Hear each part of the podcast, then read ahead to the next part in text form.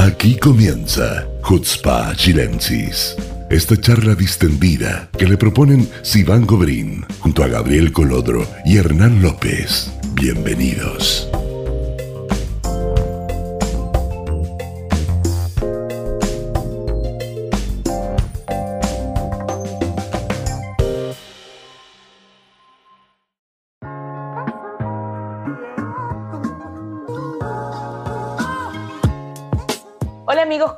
Shabuatov, muy buena semana para todos en un nuevo encuentro en este podcast Jutzpa Chilensis. Muy bienvenidos. Eh, hoy tenemos eh, la continuación de una invitada eh, de lujo que la verdad sabe muchísimo, muchísimo de, de, política, de todo lo que está pasando en Israel en camino a las elecciones. Está con nosotros de nuevo Rachel Fele. ¿Cómo estás, Rachel Shabuatov? Hola, Shabuatov. Muchas gracias por invitarme de nuevo. Qué bueno que estás con nosotros y no, no se preocupen, no me olvido de ustedes. Gabriel, Hernán, Shabuatov, para ustedes también. Gracias. Shabuatov. No me olvidé, no me olvidé de ustedes. Lo que pasa es que estas, estas invitadas me emocionan porque están pasando, están pasando muchas cosas. Estamos eh, en carrera hacia las elecciones, faltan 52 días para las elecciones. Las cosas van cambiando muy rápido. Falta una semana para que se cierren las listas eh, de los partidos políticos que vamos a ver después en los papelitos. Rachel, cuéntanos un poco qué se viene esta semana, qué cambio hemos visto desde la última vez que hablamos. Eh, danos un pequeño panorama de cómo has visto tú todo lo que ha pasado hasta ahora y qué es lo que va a pasar en los próximos días también. Ok, eh, primero vamos a hablar un poco de qué, viene, de qué, qué, nos esperan estos días, el 3 y 4 de febrero. Son los días en donde se, se, es el deadline, digamos, para poder entregar las listas oficiales que contenderán en las elecciones. ¿Qué quiere decir? Que cada, cada ciudadano que quiera presentar una lista, lista me refiero a un partido, es la lista del partido que será representada en las elecciones, eh, podrá presentar su lista. En Israel cualquier persona puede abrir un partido, siempre y cuando eh, junte las firmas necesarias y también un partido que sea legal, o sea, que esté dentro de los, de los límites legales para poder abrir un, partido en Israel que no son muchos, o es relativamente fácil abrir un partido en Israel.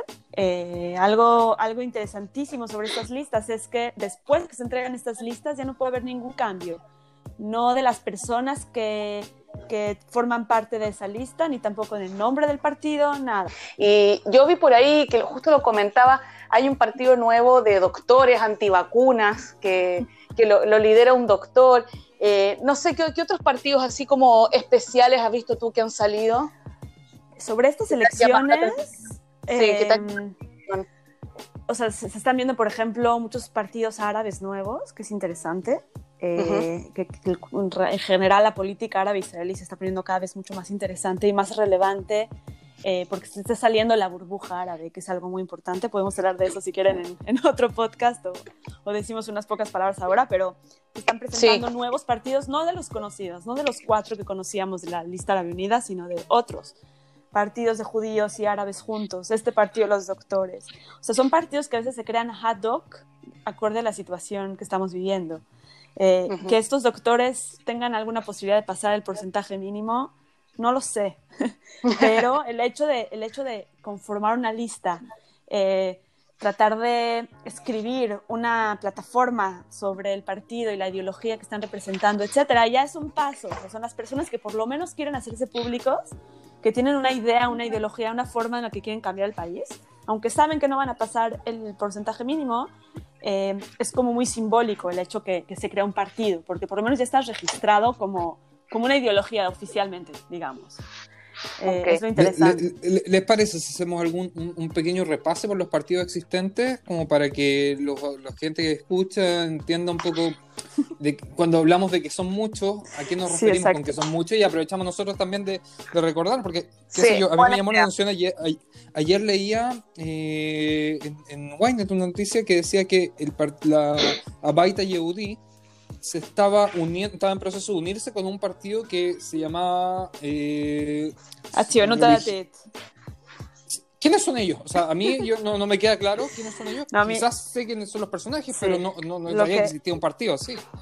Yo te iba a preguntar cuánto tiempo tenemos. Cuando dijiste vamos a contar cuántos, cuántos partidos nuevos van a formar, porque es, es, impresionante. Siempre hay muchos partidos. Algo que caracteriza mucho a, a, las elecciones en Israel es que se crean muchos partidos y nosotros lo sabemos como ciudadanos cuando vamos a elegir por quién votar. De repente vemos 35 papelitos para que puedes tú, que puedes tú elegir y te preguntas quiénes son todas estas personas, pues, pues sí. Ahora, tenemos que entender que esas elecciones están, digamos que los partidos clásicos, pero hay, en, en, cuanto a los clásicos, hay paralelos a esos clásicos que tienen básicamente, y podrán llegar a tener la misma fuerza o más fuerza que los clásicos. Te doy el ejemplo de, del Partido Laborista, por ejemplo, el Partido Laborista está, digamos, a punto de, no sé, estaba a punto de desaparecer. Dilo, dilo, dilo. Y a partir, estuvo. Estuvo, y a partir la semana pasada que fue elegida Merav Mijaeli como... Merav Mijaeli, claro, como, ya da otra... Exacto, mucha gente ve un poco de esperanza porque es como un, primero un aire nuevo al partido ella tiene una ideología muy, muy, muy clara, quiere regresar a muchos de los valores originales del partido, etcétera, etcétera. Entonces, de repente, las encuestas se fue para arriba, ¿no? Por un paralelo ella siempre se mantuvo ahí. O sea, hay que entender que de los tres parlamentarios de Abodá que entraron a la Knesset, dos entraron al gobierno en coalición con el Likud y Cajón Laván, y solo ella se quedó en la oposición, estando en el mismo partido. Eso muy, muy curioso. No sé si había pasado antes en política israelí o algo así, pero yo primera vez que lo veo, que un partido se divide y queda un, uno en oposición y el resto dentro del gobierno. O sea. Sí, exacto. Es algo que no, no ha sucedido mucho y eso también le dio muchos puntos extras, porque la gente que dijo, bueno, o sea, se quedó realmente con la bandera del laborismo hasta el final y no se dio ante la presión eh, de, de, los puestos que les daban en el gobierno, etc. Bueno, podemos asegurar quién ya declaró, ya quien ya eh, anunció que no, que no va a contender. Entre ellos eh, podemos hablar, por ejemplo, Ron Huldaí, que hablamos en el, en el podcast anterior. Eh, que, tiene su partido y que, y que, en las encuestas salía que pasaba incluso el porcentaje mínimo. Sin embargo, después de que el Partido Laborista eh, apareció y tuvo tan buenos resultados, digamos, en las encuestas y hizo tanto ruido, digamos, eh, inmediatamente la gente dentro de su lista empezó a renunciar, empezando, hablamos de, de, de Avi y poco a poco otro por ahí se iba saliendo eh, y hoy decidió que no va a contender, o sea, por supuesto que no sabemos esto hasta el último momento, ¿sí? Porque eh, se podría dar la posibilidad de que se pueda fusionar con otros partidos. Así pensamos también del partido de, de Ofer Schelach eh, y, y, de algunos otros partidos que podrían haberse unido y de esa forma poder ganar más votos para poder por lo menos asegurar que pasen el, el, el, porcentaje mínimo, pero en lugar de fusionarse, lo cual no se dio, eh, decidieron no contender y, renunciaron. O sea, renunciaron a la, a la, contienda política, digamos, por ahora. Y otro partido que, que, también eh, sorprendió por haberse también salido de su bloque es el Partido Árabe, eh, que RAM, ¿no? Que, Exactamente. ¿Por qué, qué, dices tú? ¿Ellos en, verdad son tan cercanos a, cercanos a Netanyahu, como dicen? No. No, no. O sea, por supuesto que se, se guiñaron los ojos, podemos decir de esa forma. Eh, Netanyahu tiene, se puso como proyecto tratar de también ganar votos árabes. Eh, y de alguna forma trató de hacerlo por medio de, de RAM. ¿Por qué por medio de RAM? Porque eh, Abbas, que es el, el, líder del partido, también, también dirige una comisión especial en la Knesset que está dedicada a, eh, a, limitar eh, a, ¿cómo a combatir el crimen dentro de la sociedad árabe, que es un tema muy, muy fuerte ahorita y muy importante que también se tiene que, que hablar en algún momento. Y Netanyahu le prometió a, dentro, o sea, fue personalmente a esa comisión, cosa que Netanyahu no va a todas las comisiones de la Knesset. No, no, no, no es, no, no, es que no es usual. invitado a todas, no es usual. Y fue específicamente eso, fue, pasó hace ya varios meses, ¿sí? Eh, y, y, prometió que va a dar más presupuestos a la, a la sociedad árabe.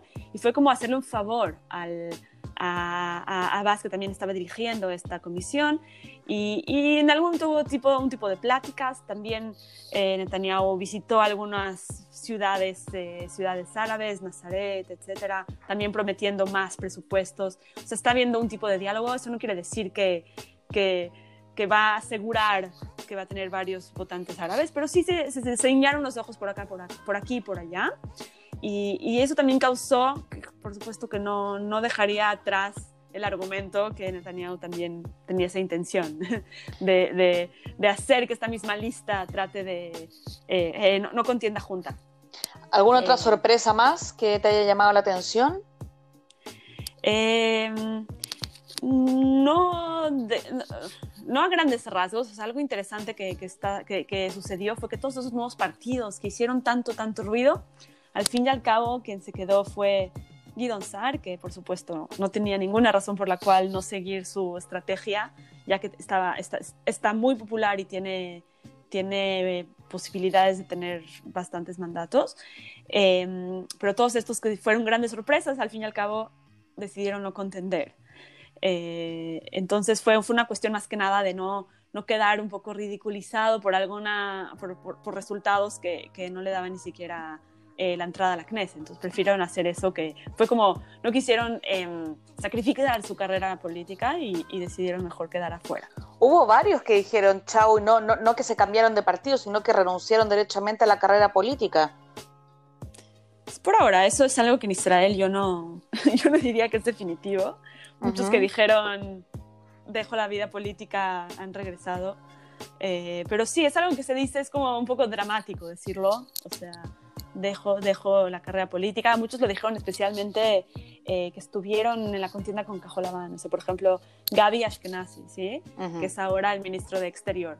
Cuando termine, cuando haya un nuevo ministro de Exterior, él va a renunciar, no quiere saber por ahora. Y también lo dicen para que ni siquiera traten de meterlos a ninguna lista. O sea, dicen, por ahora no estoy en la política, déjenme tranquilo. Y claro. me parece que es una de las reacciones que se, es una de las actitudes que toman exactamente en estos momentos cuando muchas listas o partidos están formando y estas personalidades que son claves eh, pueden ser buenos candidatos, entonces los, los buscan, entonces lo dicen para que no los, no los molesten. Digamos. ¿Qué pasa con el bloque de derecha religioso, por ejemplo? Vi ahí que Smotrich se unió con otro, están ahí también eh, coqueteándose. Cuéntanos un poco de eso. Con, sí, con, sí. Con, con, otro, con otro personajillo. con ahí. otro personaje. Es... Un personajillo que le gustaba andar posando con las placas de los autos de primeros ministros asesinados y cosas así, nada, nada más. Eh, exactamente. eh, sí, o sea, también es un fenómeno bien interesante lo que pasa en la, en la derecha, especialmente la derecha nacionalista y especialmente la derecha nacionalista extrema. Eh, antes se veía también como un bloque, o sea, la derecha nacionalista son todos de la misma ideología política, son todos iguales, son, eh, ¿cómo se dice?, un, eh, un sector de la sociedad, pero realmente, y, es un sector que en algunos momentos se pensaba que era muy, eh, muy, eh, muy homogéneo, que todos piensan igual, todos votan igual, todos viven en los mismos lugares y realmente no, y nunca lo fue. Y se muestra hoy en día, tenemos un partido como Yamina, que representa un sector de esta derecha nacionalista, y no nada más a ellos, sino también representa a otras personas. Y tenemos el otro lado, que es una derecha mucho más extrema, más religiosa, menos diversa. Eh, y es por eso que a mí no me sorprende que Smutrich y Tamar Ben-Gvir, que es el que hablamos, que este ejemplo que dijimos, eh, estén, se unan, no tienen muchas diferencias, uno es más extremo que el otro y los dos están en el extremo. Entonces, eh, eh, por supuesto, uno, uno, tiene más experiencia dentro de la política, como Smutrich. Smutrich eh, fue ministro de, no, de Transporte, perdón, no, Justicia. De Educación. No, fue ministro de Educación, Smutrich, no. ¿no? No, no, no, no. Bennett fue ministro ¿No? de Educación. No, fue ministro, fue ministro de Transporte. Fue ministro de Educación. Dije justicia porque es lo que él sí. quiere ser y, y, es su sueño, pero no, no, no, eh, fue transporte. Sí, o sea, y es buen político hablando en términos de política, o sea. Y, y Ben Gvir sabemos que tiene una base política ya armada, tiene gente que le vota y estuvo muy cerca en otras elecciones de pasar el porcentaje mínimo, o sea, tiene, tiene una base. ¿Y por qué es importante? Porque tenemos que pensar qué, qué va detrás de esta unión. O sea, ¿por qué? Primero porque no se unen con Bennett, ya lo expliqué, Bennett no se va a sentar con Ben Gvir en la misma coalición. Es, es algo que, se, que, que, lo tiene que hacer si es que quiere traer otros sectores de la sociedad a que le voten. Pero tenemos que entender que unir todo este bloque de la derecha más, eh, más extrema eh, le conviene al bloque general de la derecha, o sea, le conviene a Netanyahu también. Claro. Y, y que, pero yo creo que aprovechemos el tiempo y hablemos de los partidos importantes. Porque Cajol Laván, que fue el partido más eh, relevante en la última elección, Ah, por me lo faltó. nuevo, por la cantidad de votos que recibió. Hoy Sí. día es, eh, se debería dividir su votación entre otros partidos de centro. Mi pregunta es quiénes pueden eh, quedarse con el patrimonio electoral de Cajón Leván. que Sí. Perdón, no, no lo- ni lo metí así de... Te emocionaste. Así de, no, me emocioné y Cajolaban lamentablemente ha perdido tanta fuerza en las últimas semanas. Es impresionante, o sea, cada día pierde un miembro, básicamente. Y, y también eso hace que de- también se hable menos de ellos en cuanto a sus posibilidades de tener influencia en las elecciones, a pesar de que tiene, de que pasa en la, en la mayoría de las encuestas pasa el, eh, el porcentaje mínimo y algo interesante que tiene Cajolaban, que eso ya es otro tema y no voy a meter mucho, es que tiene plata para, para campañas electorales. Y aquel partido que tenga más representación en la Knesset es, tiene, tiene más plata. Y sabemos que, que, que tuvo más de 30 bancas y eso le da mucha fuerza. Eh, es interesante porque si no, si no se une con nadie y, y va- la va vamos a tener mucha campaña de Cajolaban, pero no sé si va a tener este, un resultado claro en, eh, eh, al fin y al cabo en las votaciones, que eso es interesante. Y Yeshatid, como preguntó Hernán, ¿qué le ves tú? ¿Cómo viene? Y eso a ti tiene algo muy interesante, que a pesar de todos estos años, se ha mantenido con una base política, digamos, fuerte y estable, no suficientemente como para liderar la Knesset o para liderar una coalición, pero tiene una base, una base política, tiene también a su, tienen mucha influencia en ciertos eh, sectores de la sociedad, que desde el- sus primeros días me imagino que, que convencieron a cierta, a cierta población de ser eh, seguidores permanentes, digamos, de Yair Lapid y de su partido. Eh, claro que Yair Lapid incluso, o sea, eh, eh, él está, estuvo abierto a juntarse con mucha gente, incluso volvió a invitar a Benny Gantz que se junte con él, o sea, él, él es muy flexible. y, la pregunta es por qué, o sea, ¿será porque sabe que no va a poder tener suficiente, los suficientes votos como para ser demasiado relevante en las próximas elecciones y por eso llama a todos a unirse con él? Pero algo que, que sí tenemos claro desde que seguro pasa el, el porcentaje mínimo y va a tener eh, una votación, me parece, relevante en estos casos. Tiene gente ¿Cuál, es el, por- cuál es el porcentaje mínimo en esta votación? 3.25% 3.20. todavía. Eso, se me adelantaste. Te me Perdón. adelantaste. No, Sí. está bien. 3.25 de qué? Del total de la, Del total. ¿El total de qué? ¿De votantes? ¿El total de de- no, de la ca- cantidad de votos. Si, por ejemplo, tenemos 5 millones de votos, ¿sí? Que eso es nuestro total, ¿ok? No de personas que pueden votar, sino votos netos que, que- que tuvimos en la votación, ¿ok? Tienes que pasar por lo menos el 3.25 del total de votos. Te voy a dar un ejemplo numérico.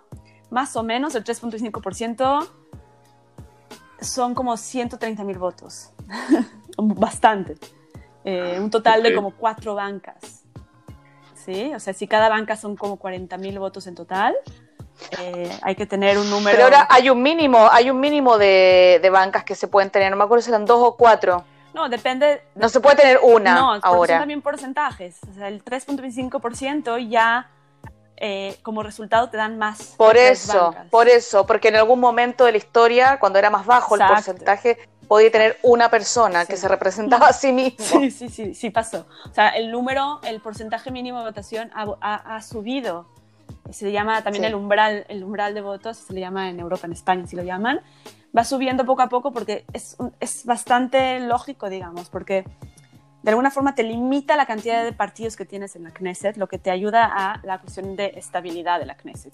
Si tienes demasiados partidos, es un poco más problemático armar coaliciones, eh, tener eh, un poco de, ¿cómo se dice?, de, de- de estar de acuerdo en la Knesset. Eh, Un No, poco para que la gente- eh, yo me acuerdo que el- en la última votación lo que cambió mucho, la última última, ha sido el, el aumento del voto árabe.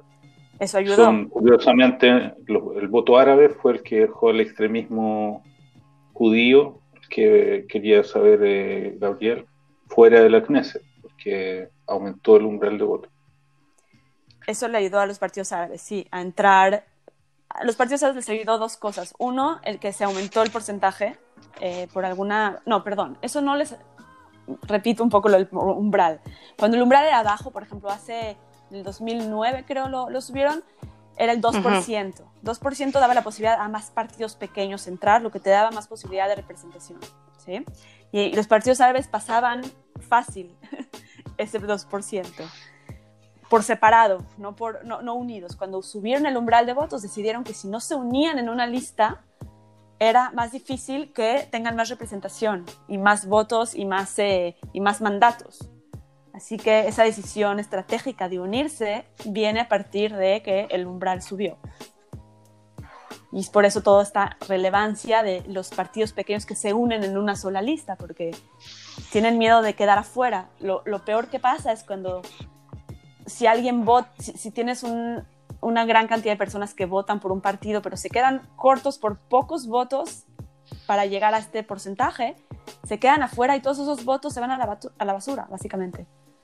Eh, Oye, Rafael, una pregunta, eh, que ya, si ya revisamos ya los partidos tradicionales, eh, de la vez anterior a mí me quedó dando vuelta un posible partido que nunca se concretó, la verdad, pero que tenía que ver con el movimiento feminista, que es algo que ha ocurrido en otros países o que es muy de moda en, en las democracias occidentales. ¿Hay algo así en Israel, un partido feminista?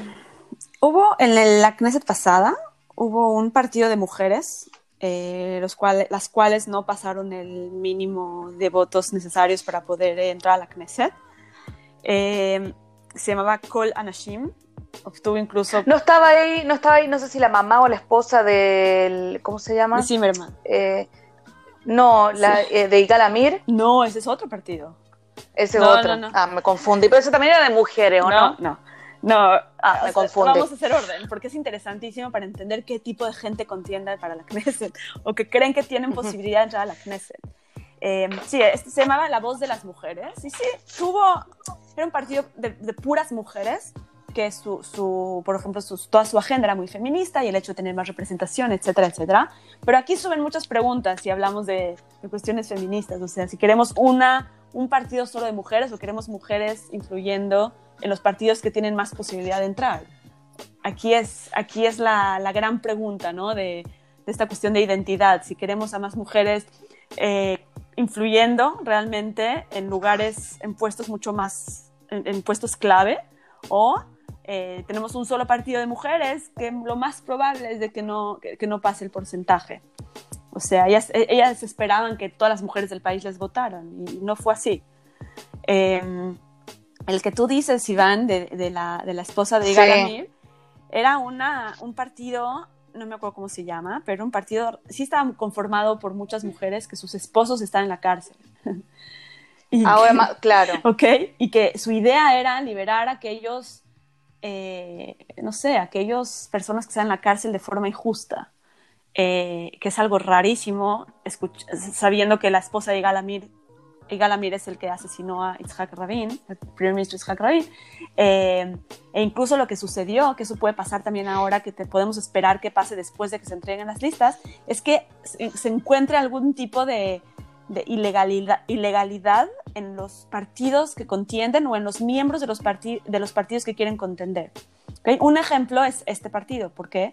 Porque el Partido Laborista eh, demandó a este partido de la esposa de Galamir diciendo que pueda incitar al asesinato o a la violencia. Sí, que eso es, ah, algo ilegal.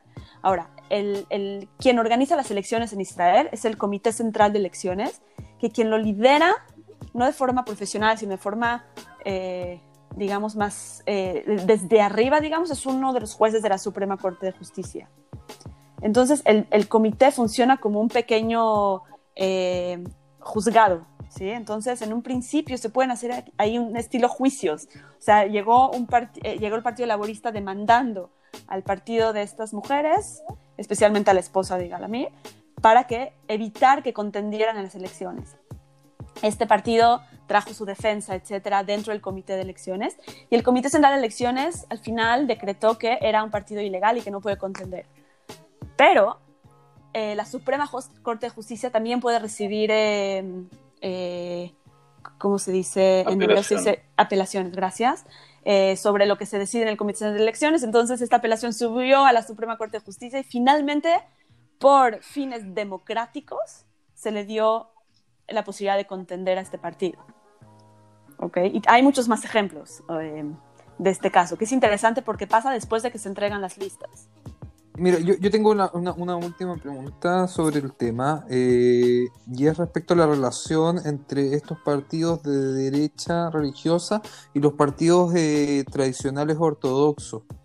Eh, hay, hay, una, hay, hay, una relación tan estrecha como para asumir de por sí que irían juntos en una coalición o eh, existiría la posibilidad, por ejemplo, de que Bennett, en el caso de que sacara una cantidad importante de mandatos, prefiriera ir más cerca de, mm. de lo que es Yair Lapid y dejando de lado, digamos, a los partidos ortodoxos, que generalmente sacan la misma cantidad de escaños, entre 7 y 8 cada uno, juntando, digamos, entre unos 16 aproximadamente promedio. Eh, y por lo que entiendo yo, la PID y Yashatid tienen quizás posibilidad de sacar un poco más. Es una, una muy buena pregunta, porque digamos que en cuestiones ideológicas, en cuestiones, eh, no sé, tradicionales, Bennett y ultraortodoxos podrían naturalmente tener una coalición, ¿ok? Eh, algo muy interesante de Bennett es que entendiendo su postura política y su, eh, su plataforma y todo su pasado político, podríamos entender que incluso no tiene muchas diferencias con el mismo Netanyahu. O sea, es básicamente en el espectro están muy, muy, muy en el mismo lugar. Eh, aquí, otra vez me meto a algo que hablamos en el podcast anterior, anterior, es por, ¿a dónde están parados los partidos hoy? Bennett ya, o sea, tenemos que preguntarnos si Bennett se va a sentar en la misma coalición que Netanyahu. Esa es la pregunta. Porque sabemos que naturalmente, por lo menos por lo que sabemos hoy en día, que naturalmente los ultraortodoxos van a estar con Netanyahu. La pregunta acá es si a Netanyahu le faltan siete, ocho, nueve bancas y quien le completaría esas bancas para hacer la, la coalición es Bennett, la pregunta es si Bennett aceptaría o no. Y es una pregunta que no, no te puedo decir en ese momento, porque Bennett no lo ha dicho no lo ha gritado que no se va a sentar con él en la coalición, como lo, hace, por ejemplo, Guidon Sar. Que Guidon Sar sí dijo, yo no me voy a sentar con Netanyahu en la coalición. Eh, estas son, me parece, las preguntas interesantes en el caso de que se dé que le falten esos votos a Netanyahu y quién se los va a completar. Porque sí se va a sentar con los ultraortodoxos, pero no es suficiente. Claro, bueno, la verdad es que como asumir eso, yo creo que desde las últimas elecciones quedamos todos un poco, eh, como decimos en Chile, no sé si le dice en el resto de Latinoamérica, como curados de espanto, eh, porque en el fondo, claro, hoy día puede decir Said no me voy a sentar con, con Netanyahu, puede decir Bennett no me voy a sentar con Netanyahu, pero o sea, el gobierno que hasta hoy funciona, tenemos a Benny Gantz, que eh, basó su campaña política en no sentarse con Netanyahu, tenemos a Mir Pérez, que lo y Bennett se quedó en la, entonces, Claro.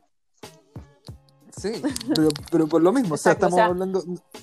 ¿Hasta dónde llega, digamos, la, la, la, la certeza de que no, en política van a cumplir y en es, es, o sea, podríamos hacer un estudio de cuántas veces se han contradecido las personas. O sea, y te van a decir que es el contexto, que no era la misma situación cuando lo dijeron que como es ahora. O sea, ahí, te, van a, te van a decir así siempre, ¿no? Y en Israel que siempre hay crisis, entonces las crisis siempre son un pretexto para tomar decisiones que, que no tienen mucha lógica. Pero, pero por lo que está pasando ahora, por ejemplo, o sea, Gidon Sar lo dijo ya muchas veces que no se sienta con Netanyahu. Pero como dices, puede ser que sí se siente con Netanyahu al fin y al cabo. Depende de lo que le ofrezcan. exactamente. O sea, y, y, y Sar sabe que puede pedir bastante para poder sentarse con Netanyahu. O sea, Creo que Gidon Sar tiene mucha, muchas haces bajo la manga para, para manipular y para negociar lo que él quiera.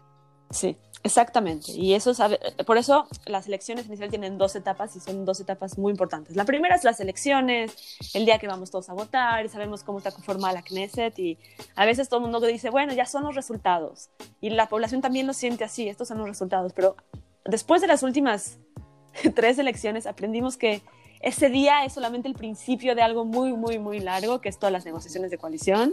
Claro. Y a veces son cuando incluso los ciudadanos salimos decepcionados, ¿no? De, cómo se llevan a cabo esas negociaciones. O sea, y esa es la gran interrogante también del sistema político israelí, de que los ciudadanos sí tenemos este lugar de, ir y, votamos y el porcentaje de votación en Israel es muy alto y estamos muy orgullosos de eso, pero por el otro lado, cómo se manejan las negociaciones de coalición es, otra historia que, que, que no, no, no influimos mucho en eso, al fin y al cabo. Claro. Y eso sin contar, el, sin, sin, hablar del conteo de votos, porque o sea, a mí todavía me impacta cuando me acuerdo de las elecciones del 2015, que yo me fui a dormir con un gobierno de Mahane Atsioni sí, pero eso, y desperté con un gobierno de Likud. Como dices, es un poco más eh, literal como el drama de la noche. Sabemos que las los, los, resultados de las 10 de la noche que vamos a tener son los resultados de boca de urna y quien nos da los resultados son las televisiones y los periódicos, o sea, más que nada los canales de televisión. Y eso a veces, a veces, a veces es muy parecido a lo que será el último conteo, pero a veces no, y fue lo que pasó en el 2015, que los resultados de boca de urna salieron una, una y cuando dieron el primer conteo ya, ya había otro resultado, el primer conteo oficial, no, no el de boca de urna. La, baja fue de, más, fue de más de ocho mandatos la, diferencia entre el conteo de la noche, de las la noche. Bueno, yo creo que esto, o sea, no se ha acabado, pero ya por lo menos estamos, estamos viendo cómo las piezas del puzzle se van eh, acomodando.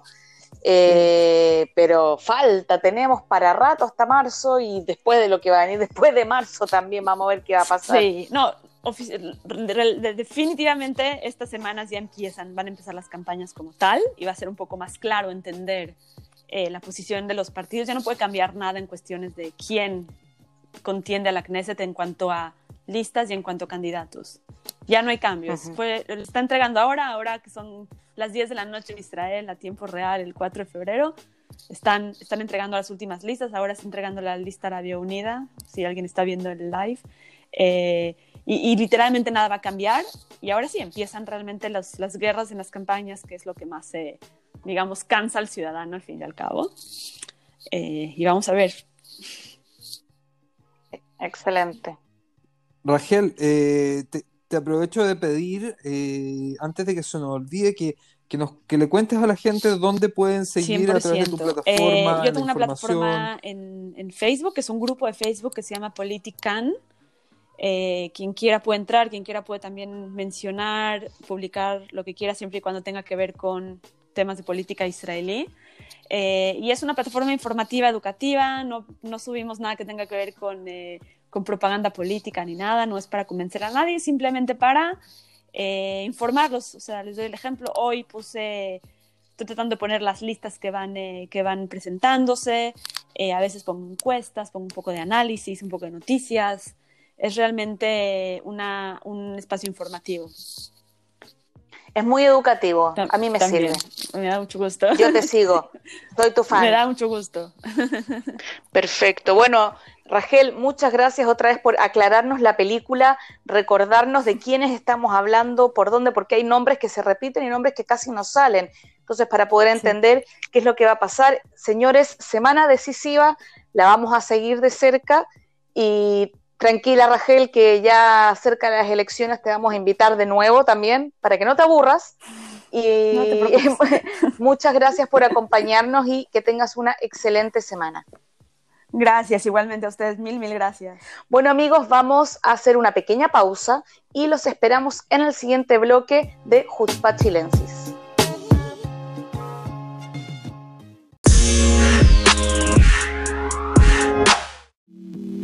Amigos, bienvenidos al segundo bloque. Muchas gracias por acompañarnos. En el primero estuvimos con Rachel Fele, experta en política israelí. No se olviden también de seguirla en, eh, su plataforma por Facebook y Twitter, Politican, si quieren estar actualizados de lo que pasa eh, en política israelí, ya acercándonos a elecciones.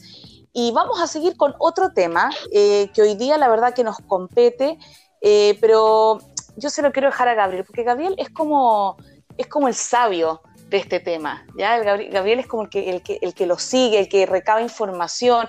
El senador eh, chileno Navarro le está pidiendo al Comité de Relaciones Exteriores del Senado de Chile venir a Israel a hacer una visita al eh, activista palestino Isa Ambro para, para, ver qué está pasando. Dice, está acusando a Israel de eh, prohibir el activismo por los derechos humanos, pero yo creo que Gabriel nos puede contar mucho mejor qué está pasando, qué tiene que ver eso con Chile, qué tiene que ver con nosotros eh, y por qué lo está pidiendo y qué es lo que puede hacer Chile al respecto. Gabriel, el micrófono es tuyo. Mío. Primero que todo, quiero aclarar que no soy sabio. Así como dices tú, solamente soy obsesivo. ¿Ok? Y es, una condición que eh, abrazo y asumo con respeto. ¿ok? que abre muchas puertas en la vida, te cierra otras, pero te abre algunas. Bueno, eh, senador Navarro, el senador Navarro al parecer tiene ganas de volver a Medio Oriente. Hay que entender que la última vez que estuvo por la zona asistió a una conferencia pro-palestina, eh, digamos que estaba eh, ofreciendo el grupo Hezbollah el año 2018. Y anterior a eso, él estuvo invitado a la Franja de Gaza, nada más y nada menos, y reunido con Ismael Haniyeh. ¿Ok? Suavecito. El, sí, tranque. Entonces, sí, una cosa de poca. Eh, lo que está haciendo él, bueno, es una continuación del trabajo eh, pro-palestino que lleva eh, el, senador Navarro hace ya bastantes años, eh, hemos tenido encontrones con él, eh, ha, acusado a Israel de cosas hace muy poco tiempo, fake news, etcétera, etcétera, y lo que está haciendo ahora está defendiendo uno de los suyos. ¿Por qué digo uno de los suyos? Porque si bien el senador Navarro acaba de volver de su, ¿cómo se dice?, licencia médica tras tener un infarto bien complicado, lo que que lo tuvo varios meses, incluso en la unidad de cuidados intensivos, su primera acción política al volver es esta. y Isa Ambro no es un simple activista palestino famoso, ultra famoso, que lo conocen en todo el mundo y etcétera, etcétera. Isa Ambro es un eh, funcionario que ha, digamos, trabajado para la Federación Palestina de Chile en los viajes parlamentarios que han hecho eh, en reiteradas ocasiones. Él se encarga de guiar a los diputados por la ciudad de Hebrón, donde él reside.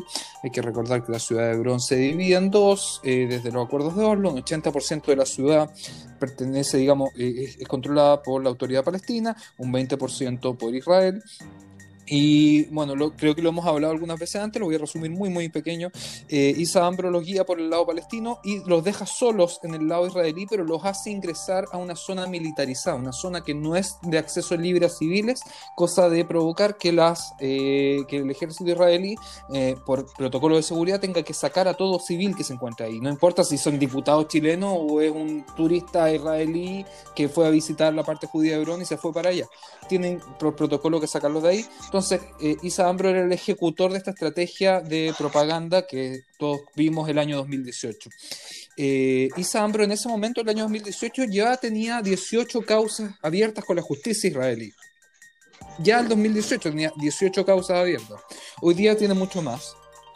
Y eh, en reiteradas ocasiones él ha aparecido, digamos, como una, eh, una activista físico, una activista no, digamos, de, tras las teclas, sino que un activista que se enfrenta a los soldados, un activista que en ocasiones ha agredido a soldados de una u otra manera eh, y que fomenta, digamos, la agresión a Israel y a los soldados por turistas pro-palestinos o grupos, digamos, de, que vienen de otros países, como el caso chileno, en en la zona.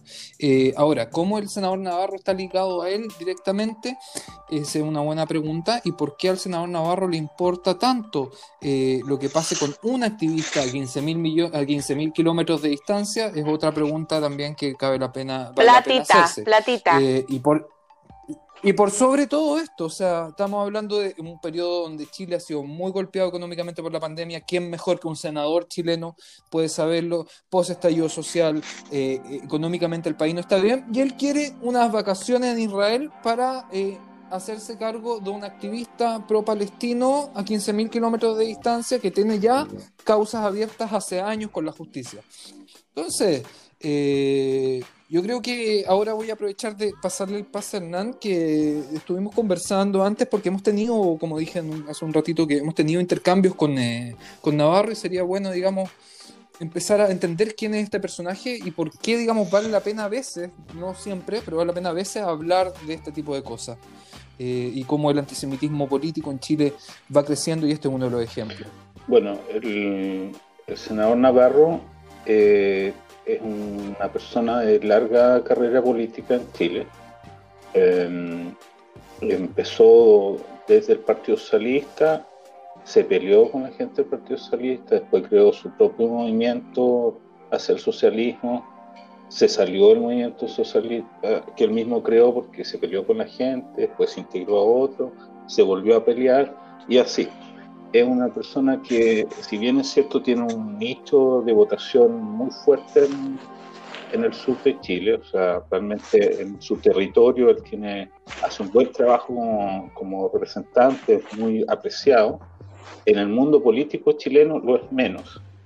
Eh, y no solo me refiero eh, a sus opositores de la derecha, sino dentro del mismo sector de la izquierda, su apoyo respecto eh, a la dictadura de Venezuela ha sido cuestionado, eh, la forma en que él hace política, que es generalmente muy violenta y efectista, también ha sido cuestionada.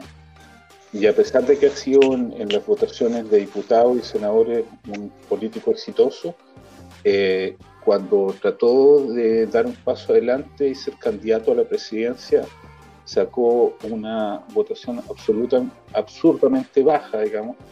Eh, creo que es, si no la más baja, es casi la más baja de toda la historia de Chile. Em, lo que lo puso un poco en, el lugar de donde él está realmente en la política chilena.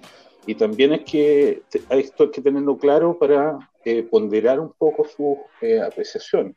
O sea, eh, como dice Gabriel, suena muy esotérico que alguien que viene saliendo de una enfermedad grave en un periodo de pandemia en un país que está centrado en otras cosas, eh, proponga que los senadores chilenos vengan al Oriente Medio a preocuparse de un activista eh, de segundo orden. Eh, ¿Y lo escucharon? ¿Hubo alguna respuesta?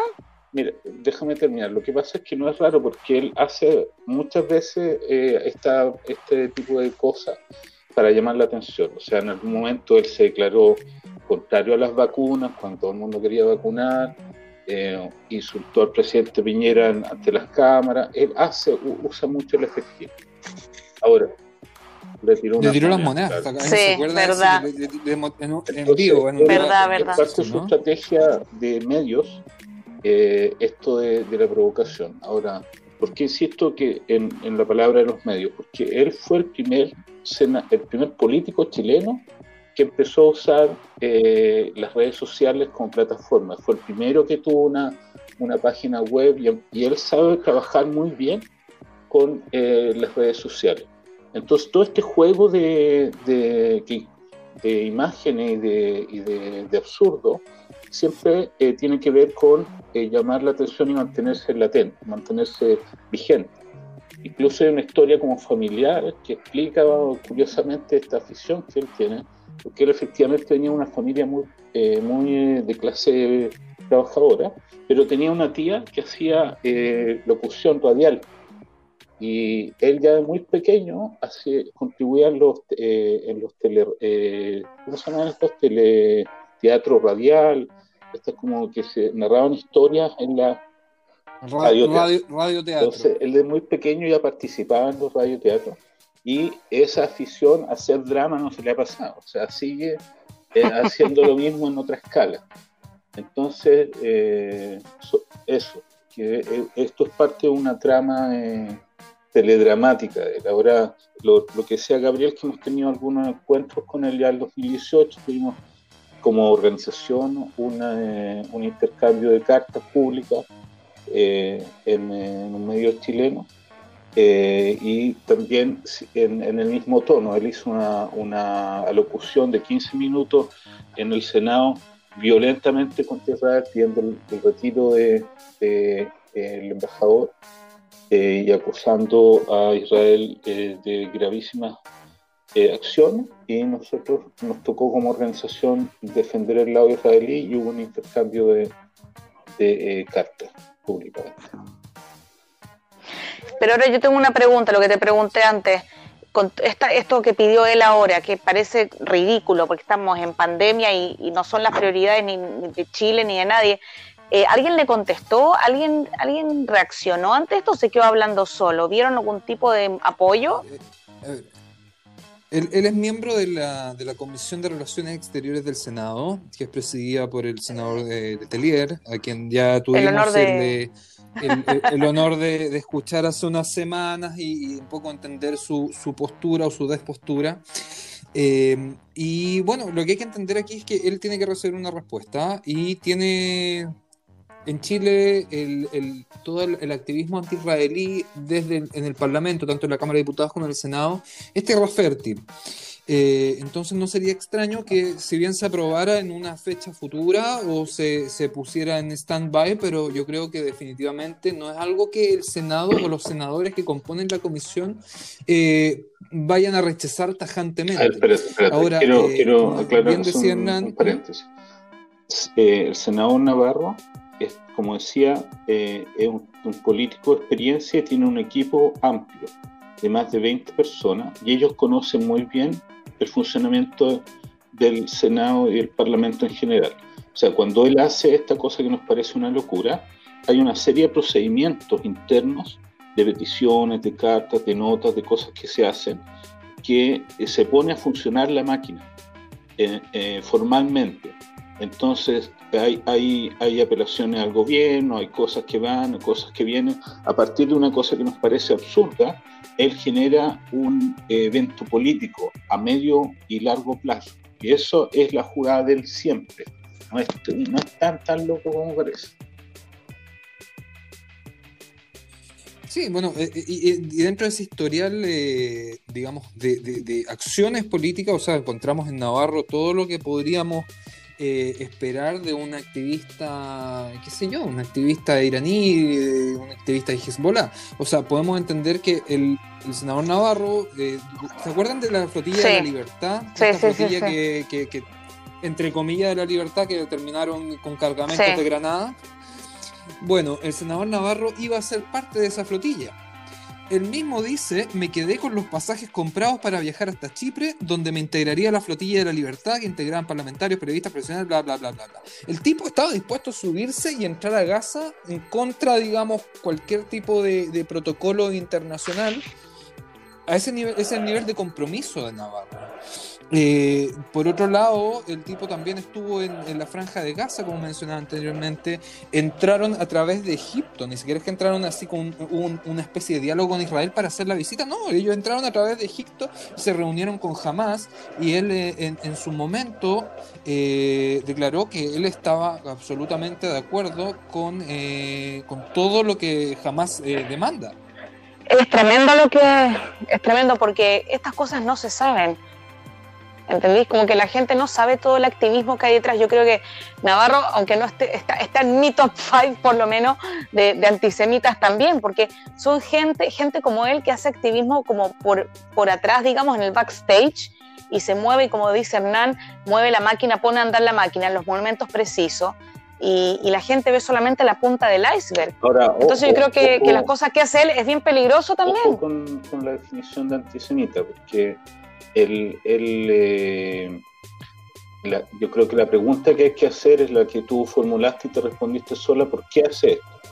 Porque eh, en su carrera política de socialista, entre comillas, sería mucho más lógico, por ejemplo, que él fuera a Cuba o que hubiera ido al Perú, a Bolivia. Eh, ese es el, tipo de alianzas políticas internacionales que los socialistas en Chile tradicionalmente tienen. Entonces, ¿por qué este tipo, curiosamente, decide, por un lado, defender a la dictadura de Venezuela y por otro, involucrarse en, eh, en, en las luchas extremistas del, del, del, Medio Oriente? O sea, porque, como dice Gabriel, literalmente se alinea a las, a las líneas, a, la, a las causas más extremas. Eh, y la respuesta, tú la diste tú misma, Ciudad. Yo, creo que tiene que ver con un tema de financiamiento, porque como él se cierra, él se cierra las puertas dentro de Chile para su sueño de ser presidente. O sea, se pelea con los partidos más importantes de la izquierda, se pelea con el empresariado, se pelea con todo el mundo. Entonces, ¿qué te queda? Tienes que ser, eh, buscar eh, aliados extranjeros. Ahora, no podemos probarlo, no hay todavía nadie encontrado ningún nexo formal, pero es eh, de lógica sana pensar que es la motivación. Yo, yo me voy a arriesgar, voy a tomar un riesgo ahora. Eh, yo creo que eh, hay, hay, ciertas conexiones del senador Navarro que si bien no son abiertas al público, son evidentes y hay evidencia, digamos, audiovisual. Eh, durante esta visita al Líbano que hizo en esta conferencia de parlamentarios pro-palestinos o por Jerusalén o como se llame, que en ese el año 2018 fue, eh, digamos, auspiciada por eh, Hezbollah, el senador aparece en el escenario hablando en español. Él, habla, él no habla inglés, él obviamente no habla árabe pero tenía un traductor en el escenario que era bastante, y creo que, va a ser bastante interesante para, para, nuestros amigos argentinos que escuchen el programa, eh, que lo traducía en el Líbano, en el escenario al lado de él, era el Sheikh Shuail Assad, o Edgardo Assad, quien es señalado como discípulo directo de Moshe Rabani, eh, uno de los, eh, una de las cabezas del atentado a la AMIA. Entonces hay un vínculo directo entre Navarro y eh, este sheikh eh, de, digamos, de, referencia académica iraní, porque él estudió en Teherán, eh, y el senador. Entonces, es bastante extraño, ¿cierto? Porque no, necesariamente tiene que ser un sheikh de esas características el que acompaña a un político chileno, un senador chileno, como traductor. mira, yo creo que Gabriel va por la pista correcta, porque si uno ve, por, por ejemplo, este último evento, que él sale en defensa de este activista, él para justificarlo eh, saca a colación un informe del alto comisionado de derechos humanos de dos especialistas de internacionales en, en la zona. Ahora, ¿cuánta gente ha visto ese informe? Muy poca. Entonces, esto es algo que circula en, pequeños grupos y que claramente alguien le lleva al senador para que haga de esto un evento político. Entonces, estas conexiones internacionales o estas manos, eh, eh, eh, ocultas son, son algo que queda por dilucidar. O sea, había una pista por el lado del SEC, como dice Gabriel, quizás por las visitas que organiza la Federación Palestina eh, eh, de Chile a Palestina para reclutar de alguna manera políticos chilenos.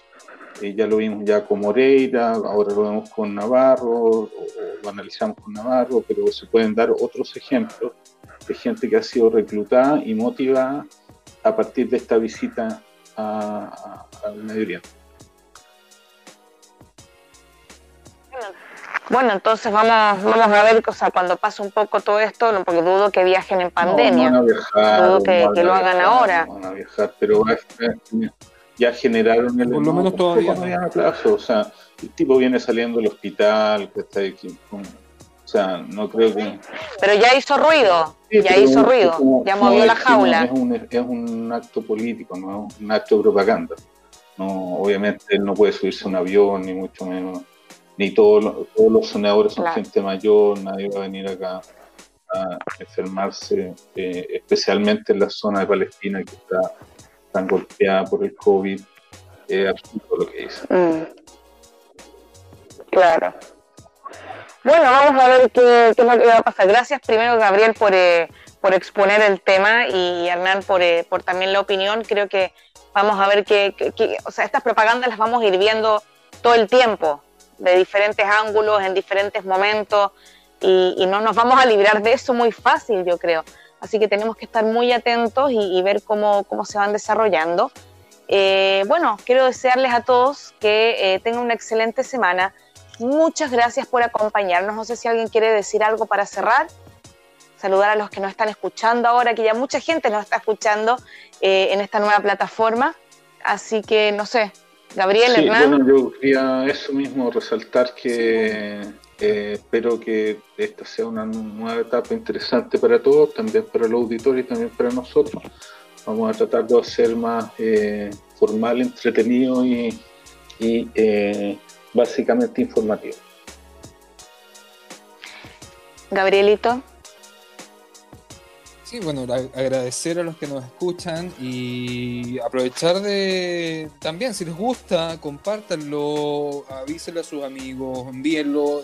Nosotros todas las semanas estamos trayendo temas a la mesa que imagino y asumimos con, con harta alegría que les aclaran algunas cosas. Tenemos invitados justamente para aclarar cosas que nosotros también queremos entender Eh, y invitarlos nuevamente a seguir el escuchando este podcast. Y bueno, hay bastantes capítulos atrás que el que le gusta tiene de Exactamente. Y bueno, y si alguien otra vez tiene alguna sugerencia de temas, algo que les gustaría escuchar, eh, por favor escríbanos. Eh, nos, pueden, nos pueden seguir en, redes sociales y están todos invitadísimos a seguir a Utspa Chilensis. Muchas gracias y buena semana.